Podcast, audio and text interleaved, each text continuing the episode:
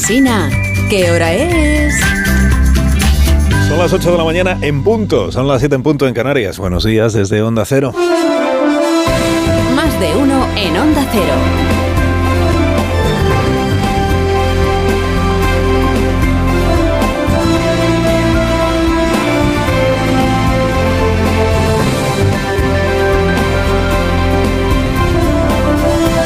¿Cómo están? Bienvenidos a una nueva mañana de radio. Estamos estrenando el 19 de diciembre del año 2022, penúltimo lunes ya de este año. ¿Y quién estuviera hoy en el AVE cuando el Constitucional diga cómo queda el asunto? Si es que lo dice hoy el Tribunal Constitucional.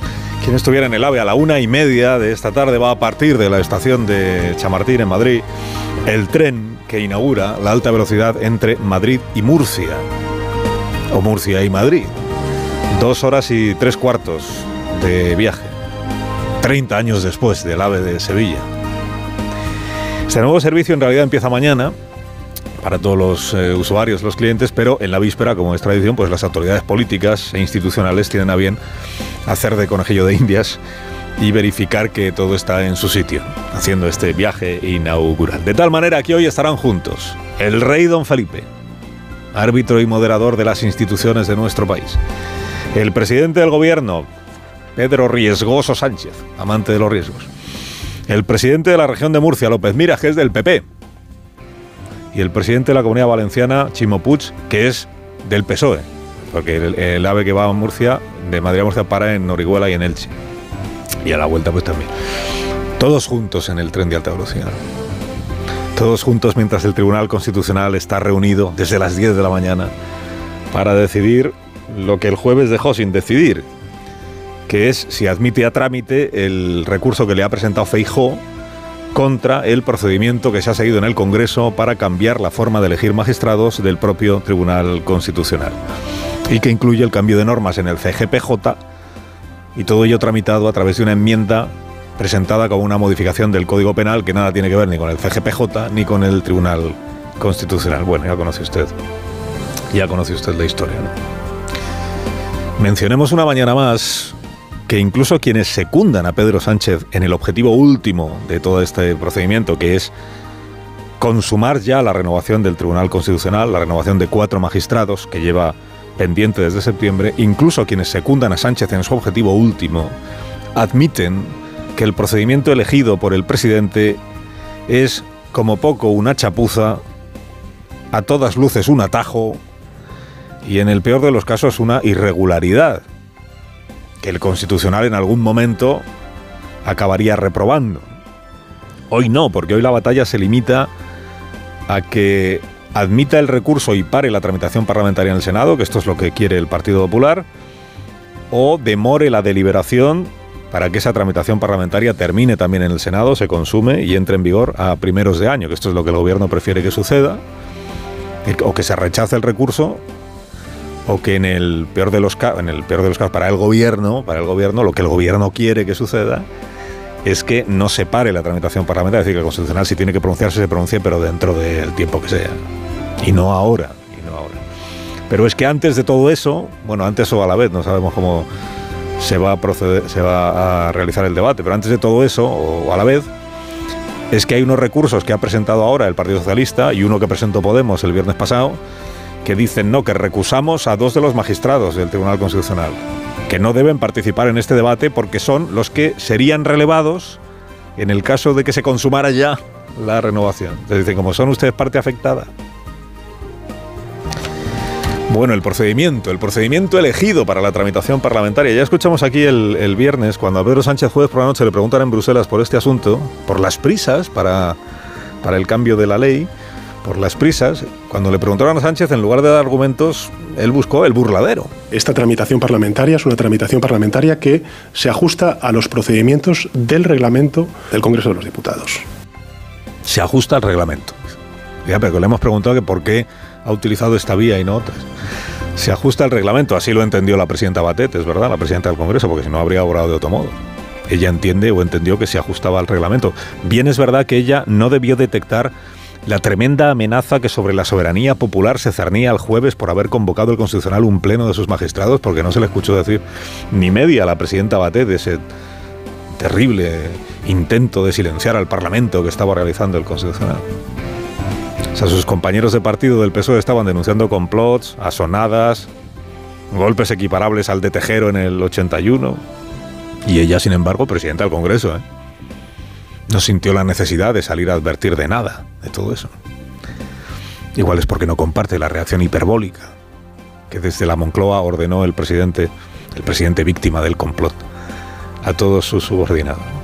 Bueno, el Constitucional dejó para hoy su primera decisión, primera o segunda, depende en qué orden eh, se organice el, debate. Tiene que tomar dos decisiones. Una, admite o no admite el recurso del PP. ¿Admite o no admite la recusación de dos a sus magistrados? En el caso de que admita el recurso del PP, ¿toma o no toma medidas cautelares? Que serían decirle al Senado, frene usted la tramitación. Veremos. Solo por haber convocado el Pleno el jueves, ya le cayó la mundial al presidente Trevijano, incluido por Pedro Sánchez, incluido en el complot este de la derecha contra el Parlamento, que no es poca cosa, que además, y por cierto, eso lo dijo el presidente lo del complot en Bruselas. Hombre, verdad que era de noche y los demás gobernantes y las instituciones europeas debían estar ya durmiendo, pero... Pero claro, decir en la capital comunitaria que España es un Estado democrático, pero en el que el presidente del Tribunal Constitucional conspira contra el Parlamento, que pues qué bien, qué bien va España. Qué bien va España. Este fin de semana, igual usted lo escuchó, el ministro Bolaño se hizo un Pachi López. Un Pachi López. ¿Qué es hacerse un Pachi López? ¿Se acuerda usted de lo que dijo Pachi sobre los tribunales y lo de la ley del solo sí es sí, lo de no me vayan por ahí? Oiga, no me vayan por ahí. Oiga, no me vayan por ahí.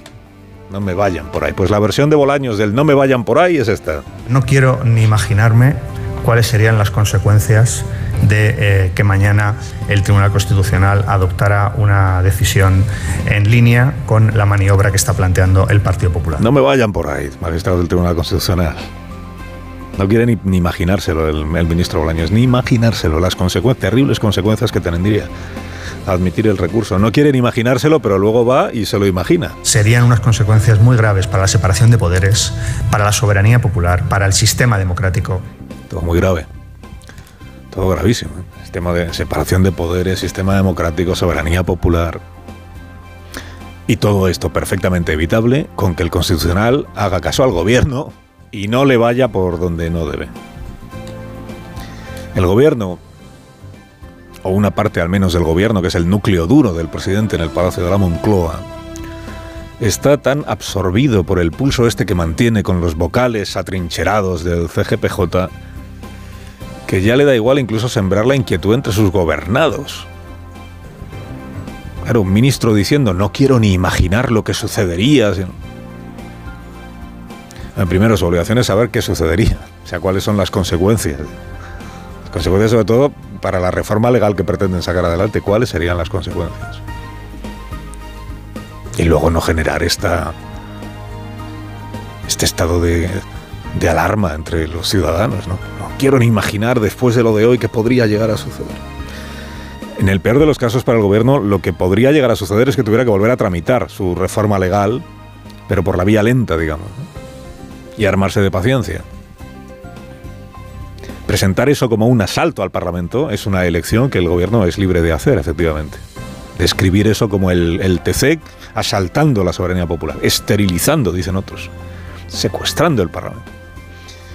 Es libre de hacerlo, pero será el gobierno el que tenga que medir las consecuencias de describir España como un Estado en el que los órganos institucionales conspiran para tumbar la democracia. La historia de cómo hemos llegado hasta aquí la hemos contado ya unas cuantas veces.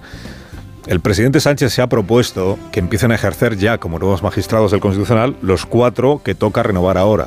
Bueno, que toca ahora no, que tocaba eh, renovar en septiembre. Quiere que empiecen ya a trabajar sin más demora.